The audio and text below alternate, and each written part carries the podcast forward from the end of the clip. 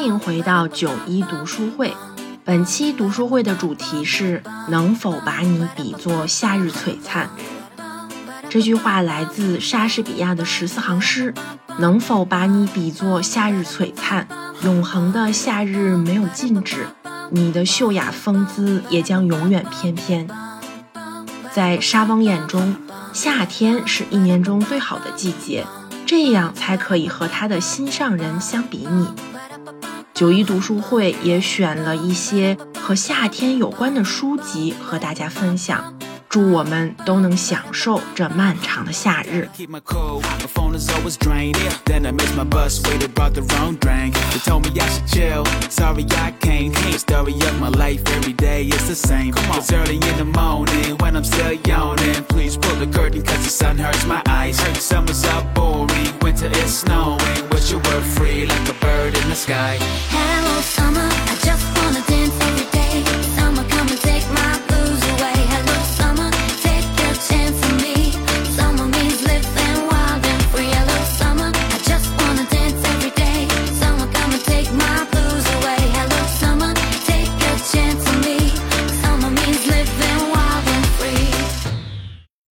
亲爱的听众朋友们，大家好，我是小猫卡，九一读书会我又来了。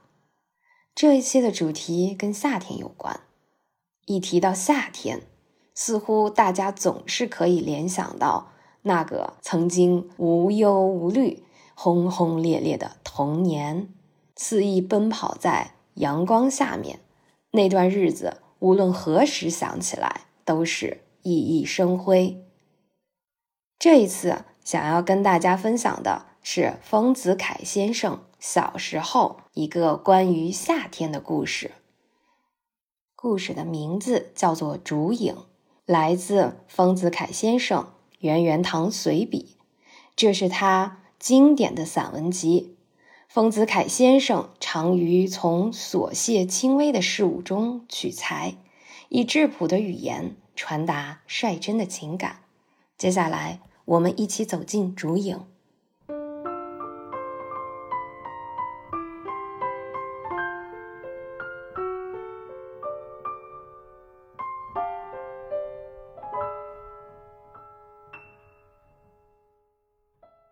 吃过晚饭后，天气还是闷热，窗子完全打开了，房间里还坐不牢。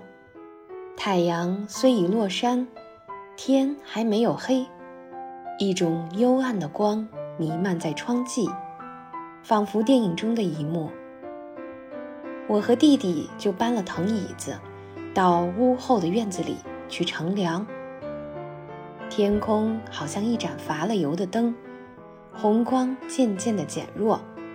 我把眼睛守定西天看了一会儿，看见那光一跳一跳的沉下去。非常细微，但又非常迅速，而不可挽救。正在看得出神，四绝眼梢头另有一种微光，渐渐的在那里强起来。回头一看，原来月亮已在冬天的竹叶中间放出它的清光。院子里的光景已由暖色变成寒色，由长音阶变成短音阶了。门口。一个黑影出现，好像一只立起的青蛙，向我们跳将过来。来的是弟弟的同学，化名。哎，你们惬意的很，这椅子给我坐的。他不待我们回答，一屁股坐在藤椅上，剧烈地摇他的双脚。椅子背所靠的那根竹，跟了他的动作而发抖，上面的竹叶做出萧萧的声音来。这引起了三人的注意，大家仰起头来，向天空看。月亮已经升得很高，隐在一丛竹叶中，竹叶的摇动把它切成许多不规则的小块，闪烁地映入我们的眼中。大家赞美了一番之后，我说：“我们今晚干些什么呢？”弟弟说：“我们谈天吧。我先有一个问题给你们猜。”细看月亮光底下的人影，头上出烟气，这是什么道理？我和华明都不相信，于是大家走出竹林外，蹲下来看水门汀上的人影。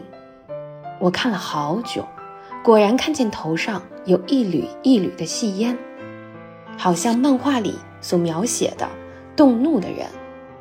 是口里的热气吧？是头上的汗水在那里蒸发吧？大家蹲在地上争论了一会儿，没有解决。化明的注意力却转向了别处，他从身边摸出一支半寸长的铅笔来，在水门汀上热心地描写自己的影。描好了，立起来一看，真像一只青蛙。他自己看了也要笑。徘徊之间。我们同时发现了印在水门汀上的竹叶的影子，同声的叫起来：“啊，好看呐！中国画！”画明就拿半寸长的铅笔去描，弟弟手痒起来，连忙跑进屋里去拿铅笔。我学他的口头禅喊他：“对起，对起，给我也带一支来。”不久，他拿了一把木炭来分送我们。画明就收藏了他那半寸长的法宝，改用木炭来描。大家蹲下去，用木炭在水门汀上参参呲呲地描出许多竹叶来，一面谈着：“这一只很像校长先生房间里的横幅呢，这一丛很像我家堂前的立轴呢，这是芥子园画谱里的，这是吴昌硕的。”忽然。一个大人的声音在我们头上慢慢的响出来，这是管夫人的。大家吃了一惊，立起身来，看见爸爸反背着手立在水门厅旁的草地上看我们描竹。他明明是来的很久了。化明难为情似的站了起来，把拿木炭的手藏在背后，似乎害怕爸爸责备他弄脏了我家的水门厅。爸爸似乎很理解他的意思，立刻对着他说道：“谁想出来的？这画法真好玩呢！我也来描几瓣看。”弟弟连忙捡木炭给他，爸爸也蹲在地上描竹叶了。这时候，画明方才放心，我们也更加高兴，一边描一边拿许多画问爸爸：“管夫人是谁？”她是一位善于画竹的女画家，她的丈夫名叫赵子昂，是一位善于画马的男画家。他们是元朝人，是中国很有名的两大夫妻画家。马的确难画，竹有什么难画呢？照我们现在这种描法，岂不很容易又好看吗？容易固然容易。但是，这么一样画葫芦，终究缺乏画意，不过好玩罢了。画竹不是照真竹一样描，需经过选择和布置。画家选择竹的最好看的姿态，巧妙地布置在纸上，然后成为竹的名画。这选择和布置很困难，并不比画马容易。画马的困难在于马本身上，画竹的困难在于竹叶的结合上。粗看竹画，好像只是墨笔的乱撇，其实竹叶的方向、疏密、浓淡、肥瘦，以及集合的形体都要讲究。所以在中国画法上，竹是一专门部分。平生专门研究画竹的画家也有。竹为什么不用绿颜料来画，而常用墨笔来画呢？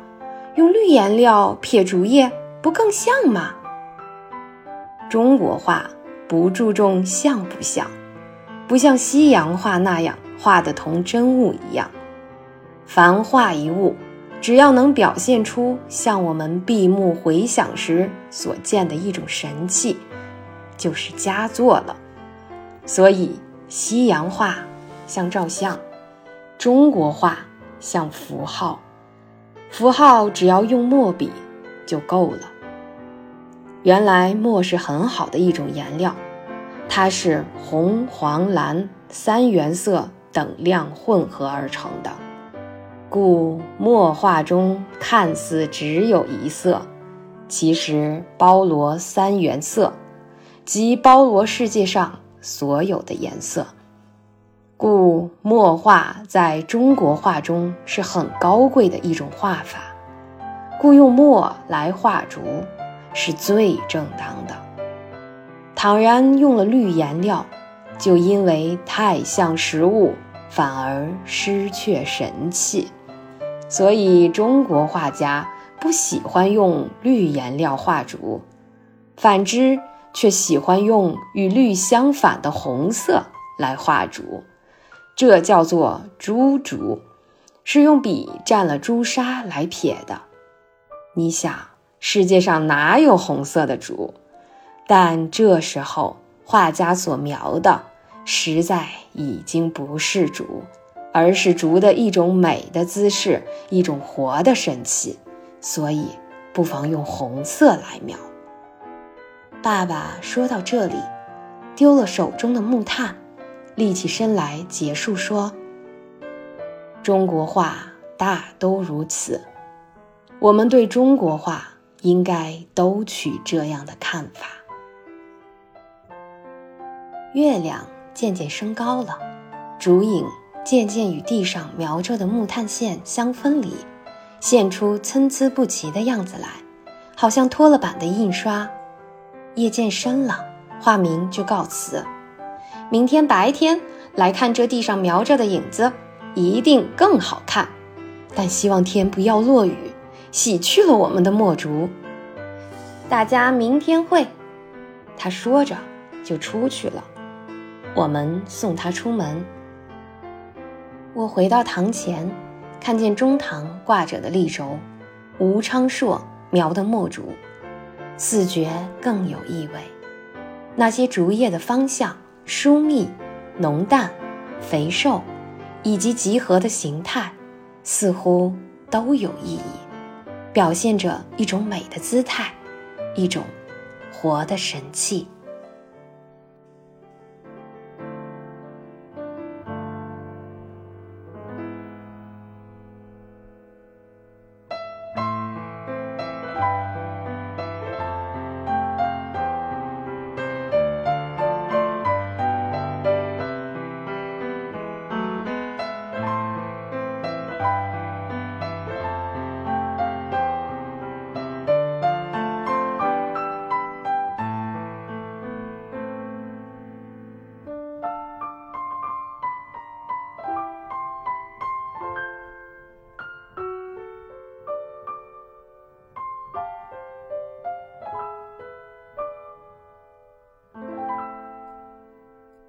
不知道各位听众朋友是否也有类似的体验？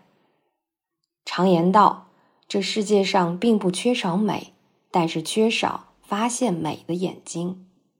因为天地有大美而不言，需要我们有一双发现美的眼睛。这双眼睛可以从童年一直看过来，看到现在，看到将来。同时也很幸运，对美的感悟有来自长辈的懂得、细心的呵护，还有耐心的指点，可以让这蕴含在孩子童志活动中的艺术与美，得以一路茁壮成长，长成夏天的参天大树，我们就可以靠在下面悠然乘凉。希望我们都可以像孩子一样生活，像夏日般璀璨。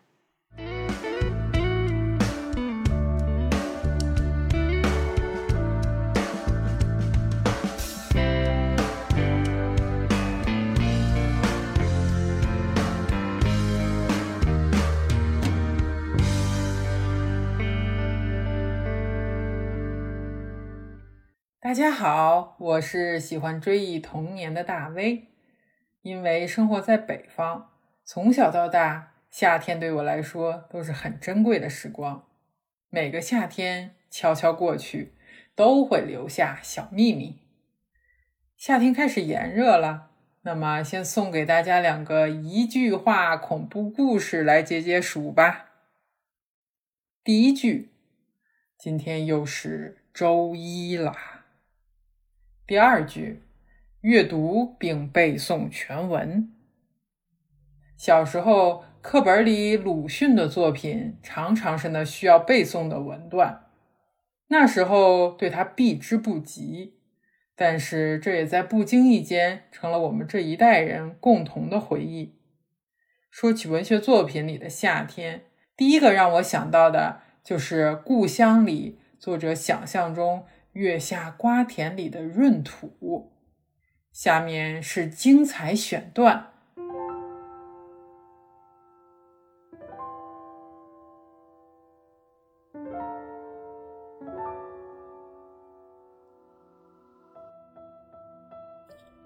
这时候，我的脑里忽然闪出一幅神异的图画来：深蓝的天空中挂着一轮金黄的圆月，下面是海边的沙地，都种着一望无际的碧绿的西瓜。其间有一个十一二岁的少年，项带银圈，手捏一柄钢叉，向一匹茶尽力的刺去。那茶却将身一扭，反而从他的胯下逃走了。这少年便是闰土，我认识他时也不过十多岁，离现在将有三十年了。那时我的父亲还在世，家境也好，我正是一个少爷。因为我早听到闰土这名字。而且知道他和我仿佛年纪，闰月生的，五行缺土，所以他的父亲叫他闰土。他是能装酱捉小鸟雀的。我于是日日盼望新年，新年到，闰土也就到了。好容易到了年末，有一日，母亲告诉我闰土来了，我便飞跑的去看，他正在厨房里。紫色的圆脸，头戴一顶小毡帽，项上套一个明晃晃的银项圈儿，这可见他的父亲十分爱他，怕他死去，所以在神佛面前许下愿心，用圈子将他套住了。他见人很怕羞，只是不怕我。没有旁人的时候，便和我说话。于是不到半日，我们便熟识了。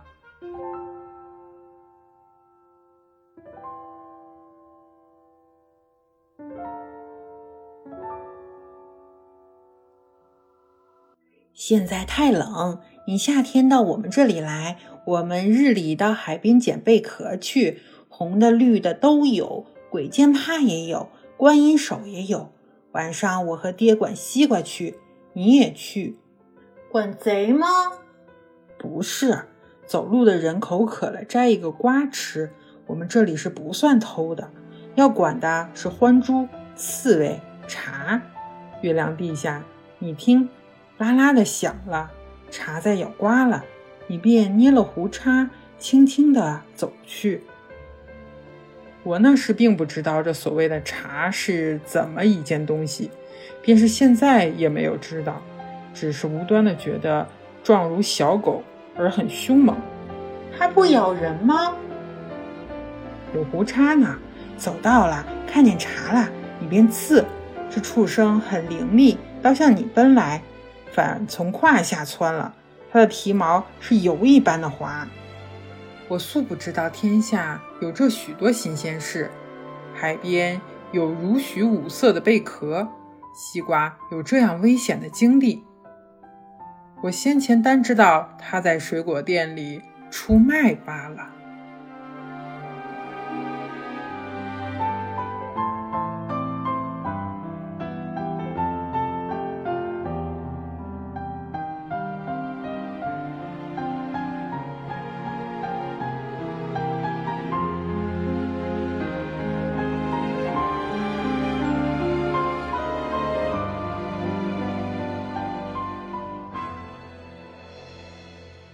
土是作者童年的玩伴，那时大家家境阶级完全不同，但却从未有过生疏，一起留下了众多美好的回忆。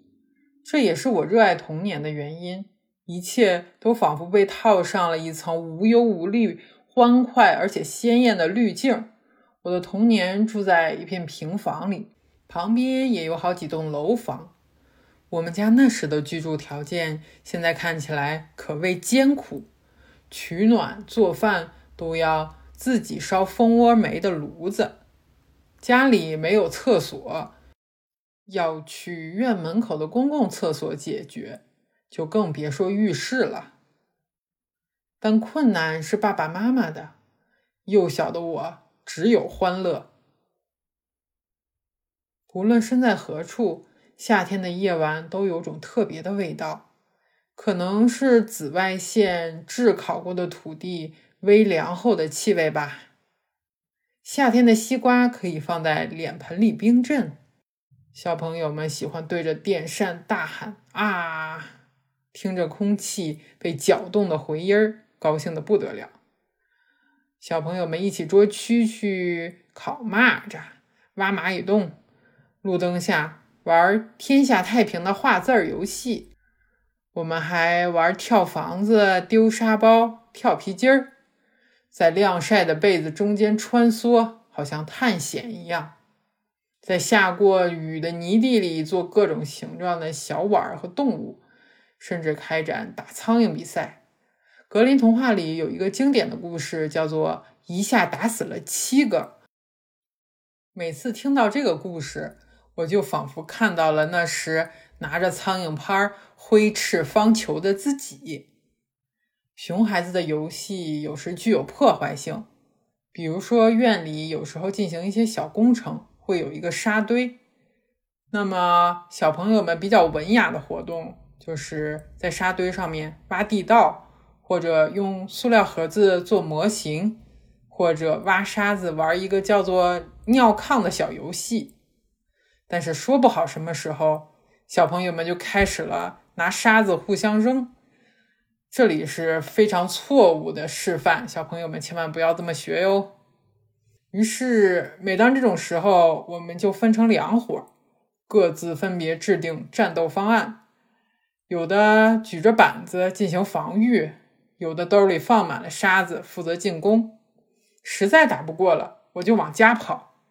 妈妈还说：“今天怎么这么早就回来了？”殊不知，我的脖子里全是沙子。这个秘密恐怕最多只能保密到晚上睡觉之前啦。但是小朋友们从来都不记仇，下次相见又玩得很开心，特别单纯。住楼房的也没有人会看不起住平房的，也不会因为父母的职业或者工资而有贵贱之分。年龄相近，这是那时候我们唯一的交友标准吧。不论什么时候想起童年的趣事，总是能让我会心一笑，仿佛心境也一起飞回了那无忧无虑的年代。正所谓，不幸的童年需要一生去治愈。幸福的童年可以治愈一生，大概也就是这样的道理吧。鲁迅笔下夏夜护瓜的闰土令人印象深刻，是因为他蓬勃的生命力和淳朴的童趣。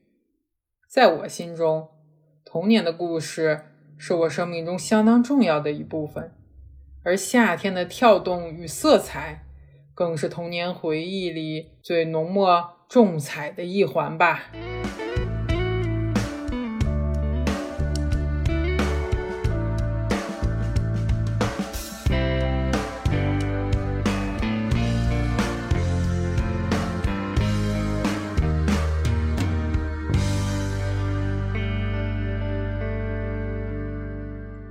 大家好，我是三脚猫。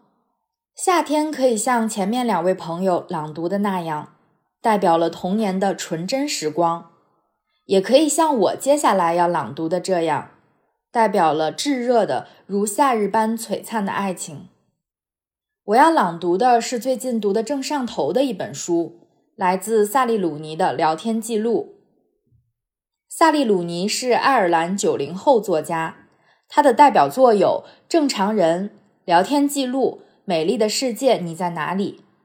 正常人和聊天记录还被改编成了电视剧，也非常热播。聊天记录在出版后备受好评，入围布克奖，并获得了英国图书奖等多个奖项。这个故事的主人公是爱尔兰女大学生弗朗西斯，她爱写诗，热爱文艺。在她二十一岁那年夏天，她结识了小有名气的女作家梅丽莎和她的演员丈夫尼克。不知不觉中，弗朗西斯与尼克开始了一段明知不会有结果的婚外恋。弗朗西斯的生活逐渐走向失控，但与此同时，他也在爱欲和伤痛中迎来了自我的第二次成长。我要朗读的片段描述了弗朗西斯与尼克暧昧的开端。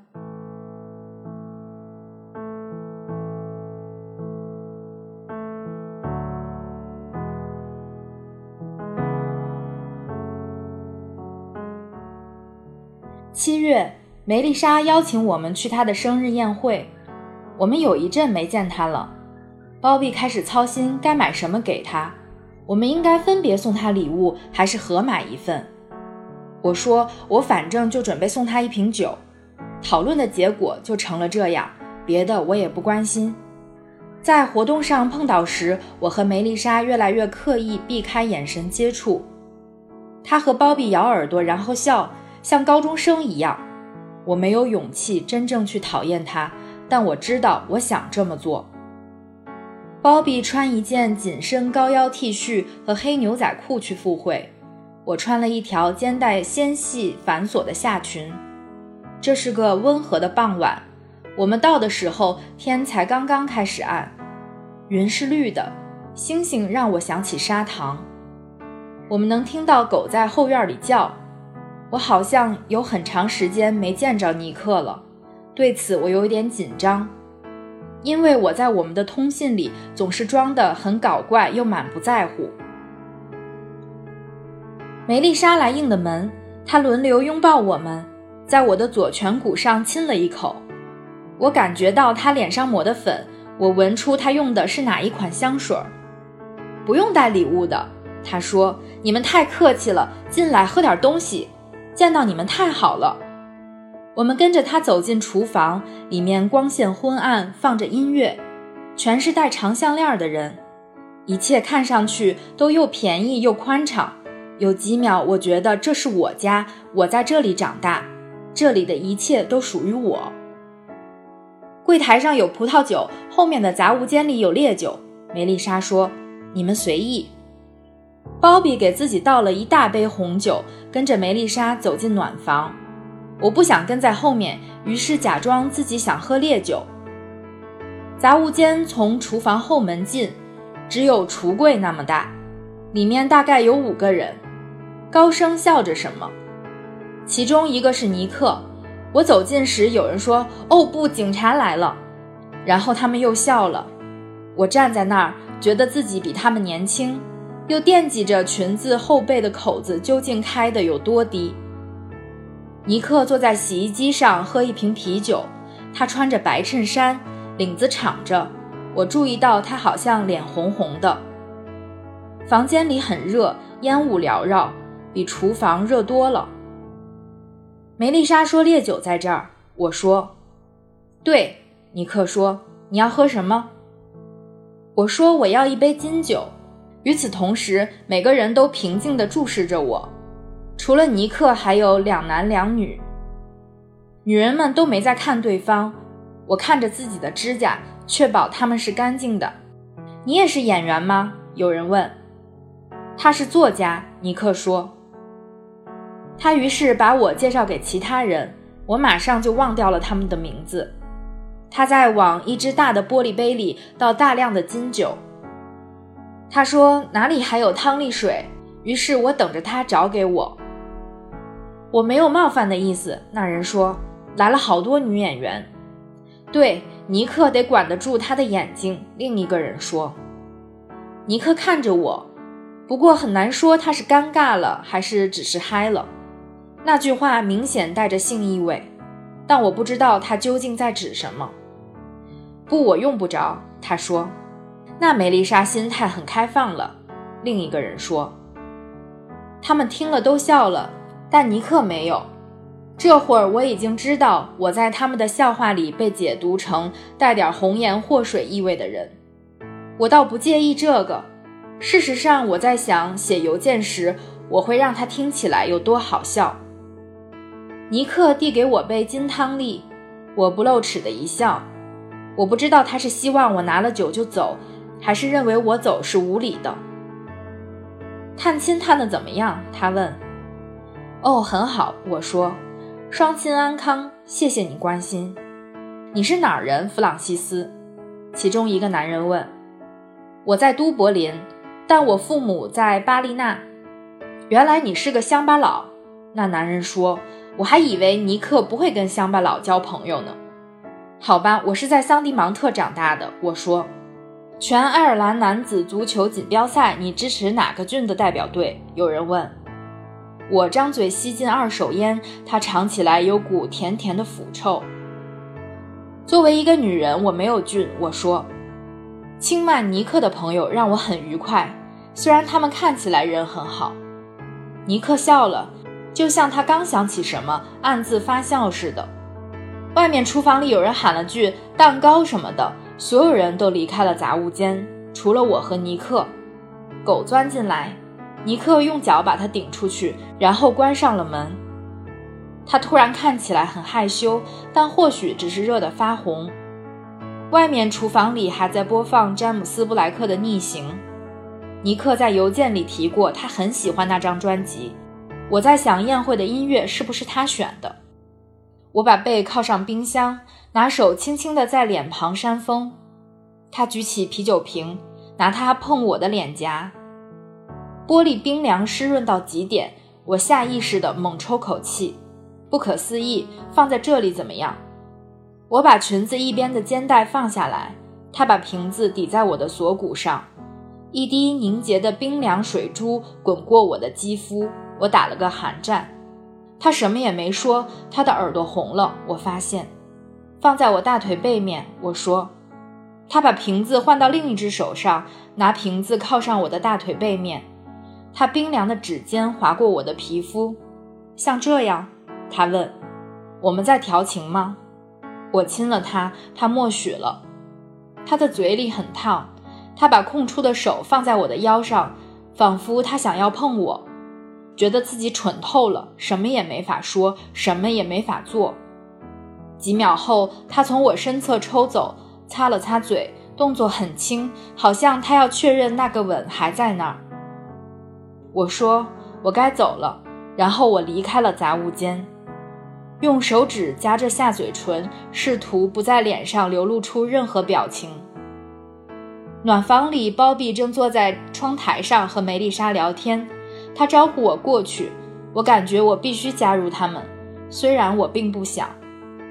他们的蛋糕快吃完了，只剩两行细细的奶油和果酱，看上去像牙膏。包比在拿手吃，梅丽莎用叉子。我微笑着，不由自主地又摸了一下嘴唇。我摸的时候就知道这是个坏主意，但我没法停下来。我正在跟梅丽莎说我们有多崇拜她。包比说。梅丽莎平静地扫了我一眼。我觉得弗朗西斯谁也不崇拜。她说。我耸耸肩，无助的。我喝完金汤力，给自己倒了杯白葡萄酒。我希望尼克走进房间，这样我就能越过料理台看他。现在我只能看着梅丽莎，心想：我恨你。这念头不知从哪里冒出来的，像个笑话或者一个感叹号。我甚至不知道我是不是真的恨他，但这三个字感觉起来都很对，就像我刚记住一首歌的歌词。又过了几个小时，我再没看见尼克。鲍比和我计划在他们的空房过夜，但大部分客人直到第二天早上四五点才回去。那时我都不知道鲍比在哪儿。我上楼去空房找他，但房里没人。我和衣躺在床上，想我会不会感觉到什么情绪，比如悲伤或者后悔。然而我只是感觉到一大堆不知道如何命名的东西。最后我睡了过去，醒来时鲍比不在。早晨外面灰蒙蒙的，我独自走了，谁也没碰见，便乘上公交车回了市区。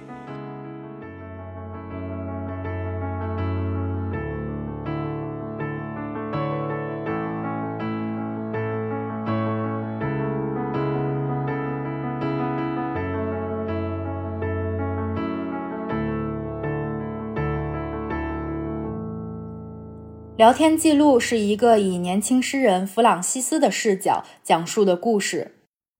小说整体语言非常清澈，非常直白，但他所描述的却是现代社会中每个个体都需要面临的一系列道德难题。弗朗西斯就像所有现代人的缩影一样，他需要勇敢面对自己生活中的困惑、爱情所带来的伤痛和成长。以及去思考自己与世界的关系。他和尼克的爱情就像他们所处的季节一样，像夏天一样突如其来，不合常理。他们关系的开始如夏日般璀璨炙热，结束时也像夏日般短暂。面对关于友谊、爱情、婚姻、金钱等等一系列问题，他需要审视自己，经历成长。这也是我们每一个人都需要去经历的。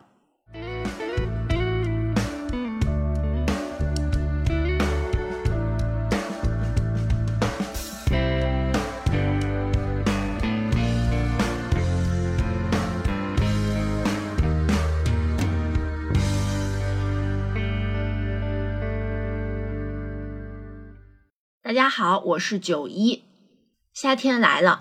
带着闷热和黏腻的汗渍，也带着啤酒或气泡酒一饮而尽的畅快。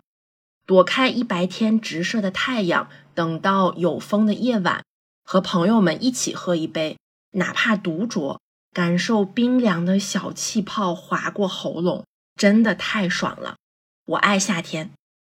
也有一个人同样喜欢夏天和葡萄酒。他就是一九一九年的黑塞。今天想跟大家分享的书是克林索尔的《最后夏天》，这算是黑塞的自传体小说，讲述了画家克林索尔在生命中最后一个夏天创作一幅画的故事。黑塞把自己比作书中的画家克林索尔，书中的其他人物。也都以他当时生活中的爱人朋友为原型。一九一九年是黑塞本人自由的开始，也是他创作的开端。可以说，没有一九一九克林索尔的《最后夏天》，便没有后来的《悉达多》《荒原狼》《玻璃珠游戏》《纳尔齐斯》和《戈尔德蒙》。黑塞在这部小说的后记中写道。有三件事的到来，让一九一九年的这个夏天变得非比寻常、独一无二。从战争回归生活，从桎梏回归自由（括号这是最重要的一件）。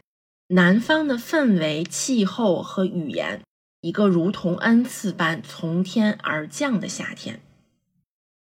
这种夏天，他从前很少经历过，充满力量与光芒，诱惑与魅力。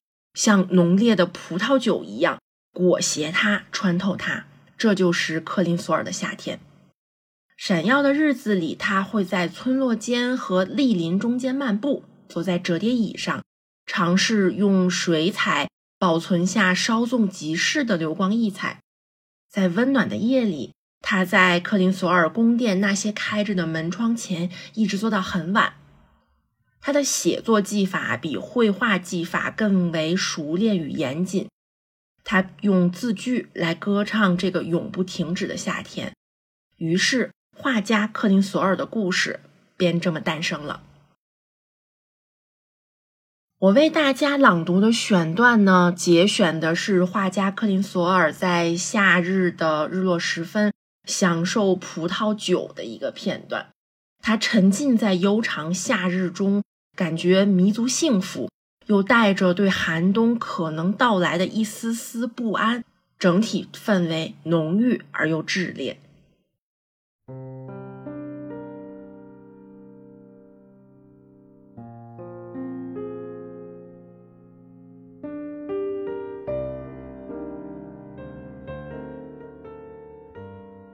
下午在马努佐和维格利亚的阳光和风中作画，直到暮霭沉沉，克林索尔十分疲惫地行走在林间，来到一家沉寂的小酒馆。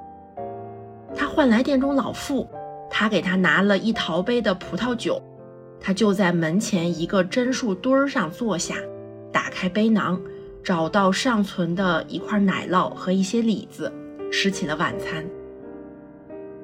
坐在一旁的老妇面色苍白、驼背，牙也掉光了，布满皱纹的脖颈与老去的沉静双眼开始讲叙生活。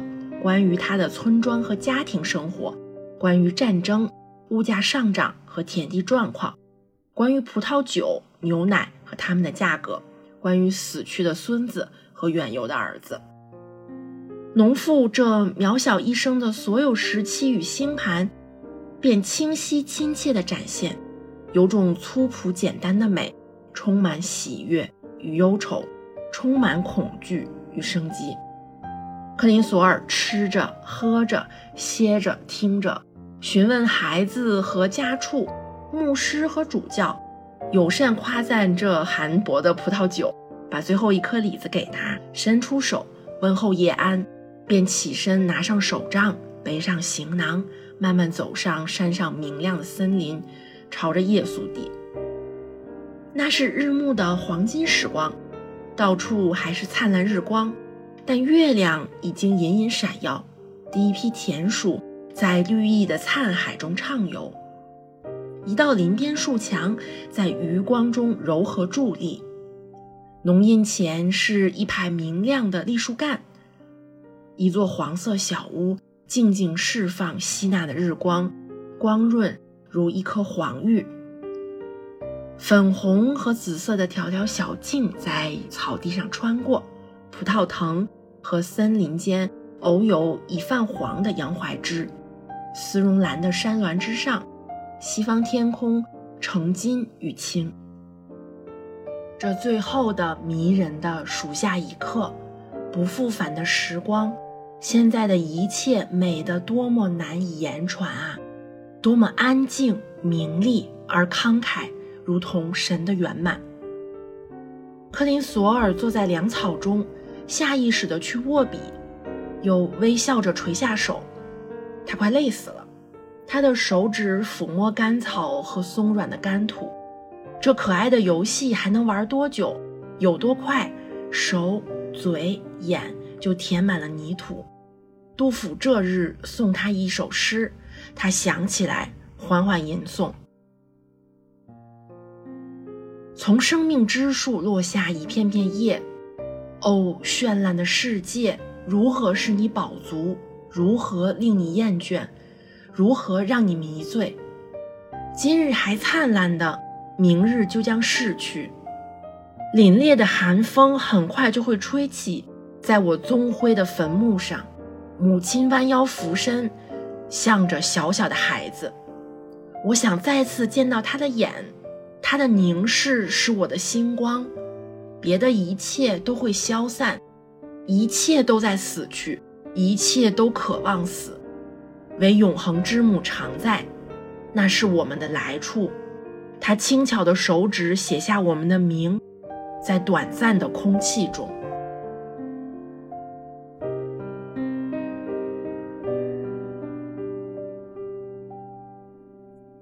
黑塞在这本书中对夏天的描述真的很美，浓郁绚烂，带着让人眩晕的色彩。这本书分了上下两部分，上半部分是画家克林索尔创作的部分，是半本小说，而下半部分是黑塞的诗集，或者说克林索尔的诗集。收录的是他在创作小说期间所描写的和小说能够得到印证的很多诗句。这本书的译者风格十分华丽，读起来能感受到非常明显的夏日的色彩。黑塞享受的是战后重获新生的自由，而这个夏天。对我们来说也是一个自由的时间。为了这个夏天，我已经激情购买了十瓶起泡酒，但是又担心体重，所以迟迟没有打开。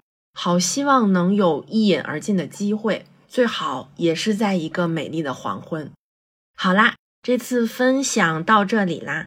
夏天来了，希望大家和黑塞一样，都能享受这废墟重建后炽烈的自由。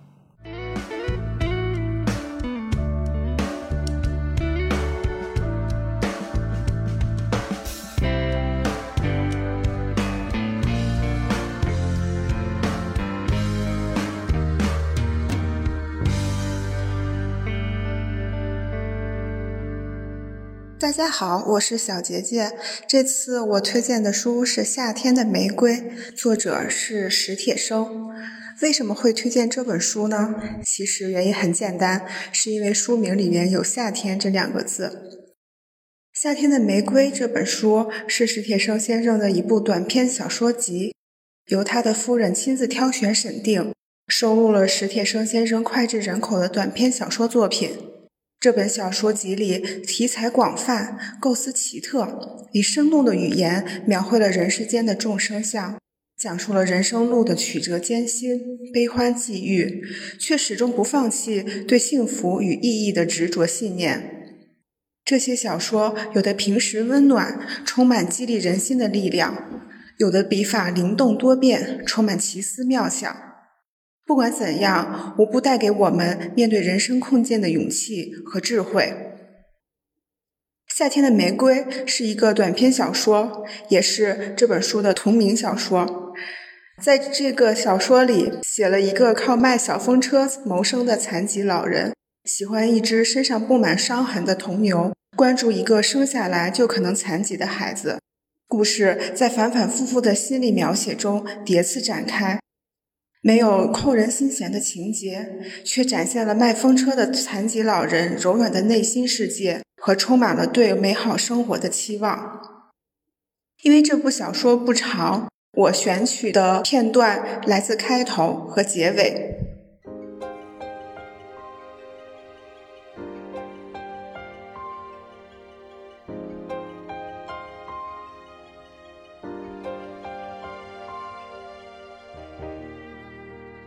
雨中的黄昏很静，郊外的土路又细又长，蒙蒙的细雨零零碎碎的从早晨一直下到了傍晚。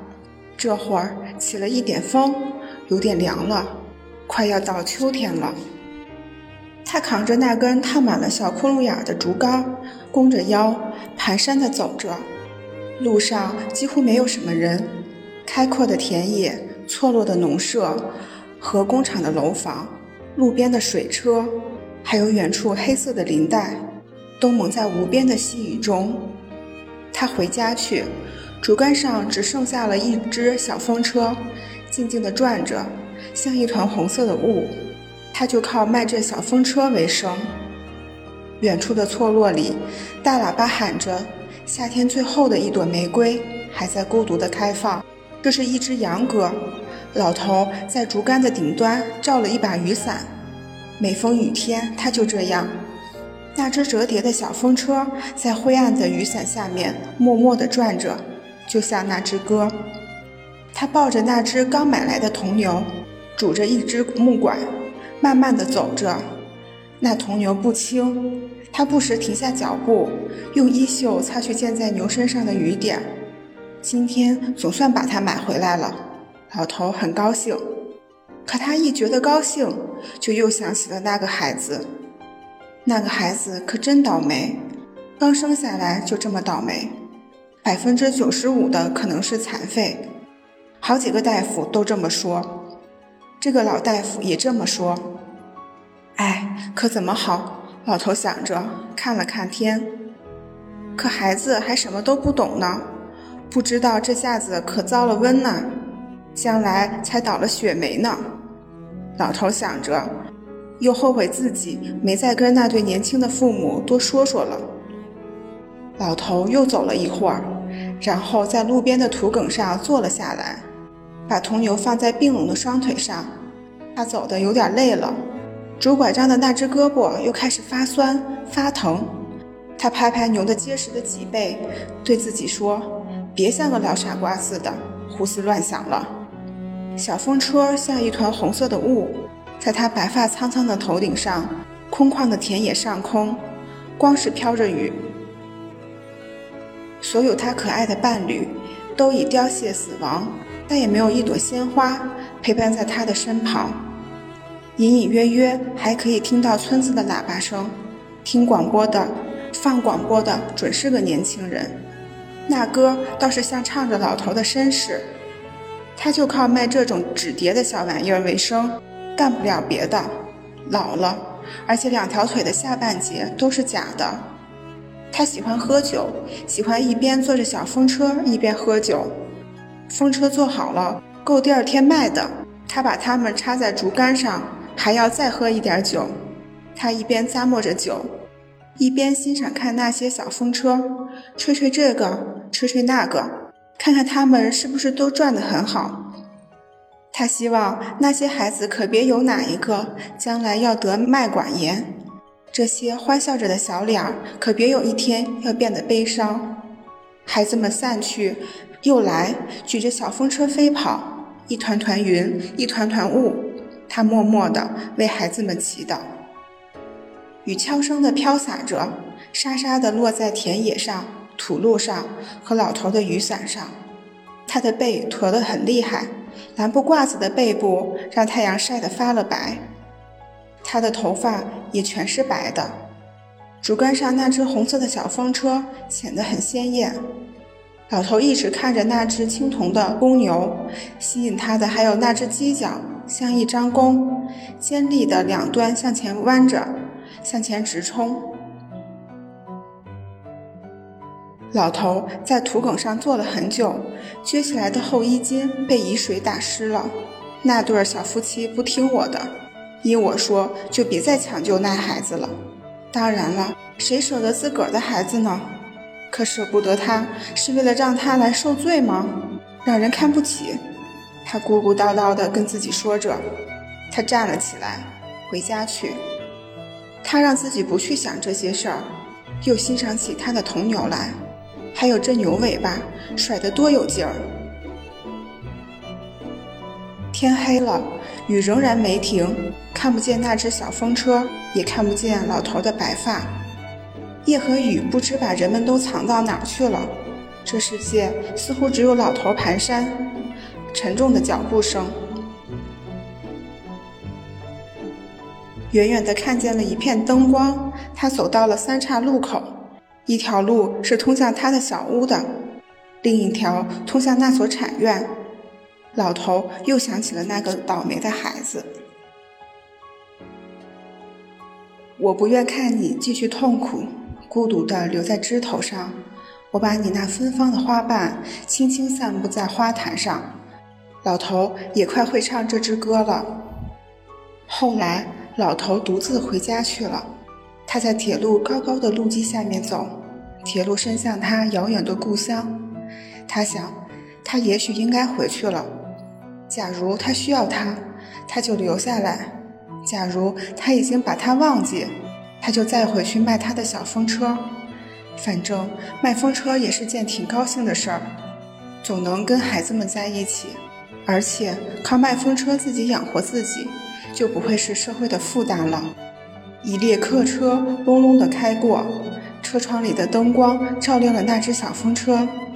小风车在夜风里转着，像一团红色的雾，像一朵玫瑰。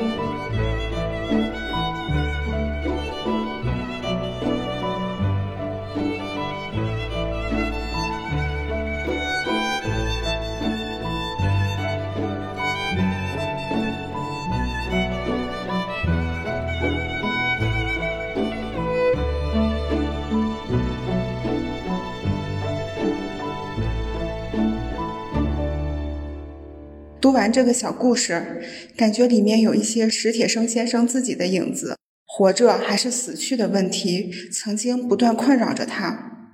但他终于领悟到，死不过是一个辉煌的结束，同时也是一个灿烂的开始。于是他选择辉煌地活了下去。其实，残疾人只是众多生命状态的一种，而每一种生命的形态都值得被关爱。毕竟，人类浩荡前行，在这条路上，不是靠的恨，而是靠的爱。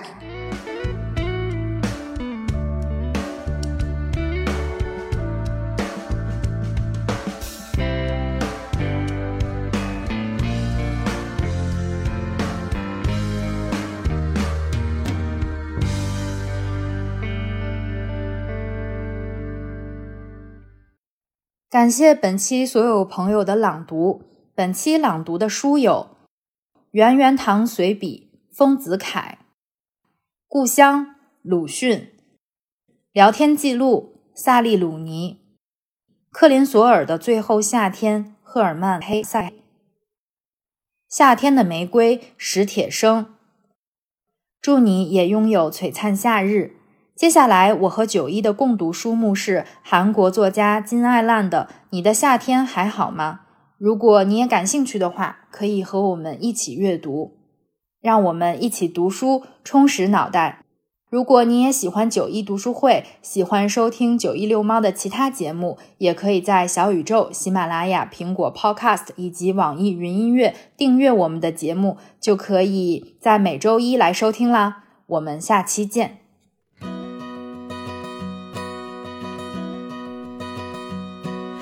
There's so many things that make me happy. I could go on and on. Radishes, cabbages, holding hands and getting packages from my friend John. Horses, birthdays, popsicles, and watching my dog play on the lawn. There's so many things that make me happy. I could go on and on. Strawberries, bare feet, swing sets, watching my baby brother yawn. Climbing trees and not skinning my knees. Grilled cheese made by Uncle Don. Butterflies, pretty birds, rainbows, and frogs sitting on a log. There's so many things that make me happy. I could go on and on. When I'm feeling frustrated, mad, or just a little bit sad, I can think of my list of happy, and then I so many things that make me happy. The list goes on and on. But now I want to know what makes you happy. I bet your list is just as long. popcorn, cartwheels, baseball, pancakes, turtles, penguins. There are so many things that make me happy. The list goes on and on. So many have you. I could go on and on. So many things that make me happy. I could go on and on. So many things that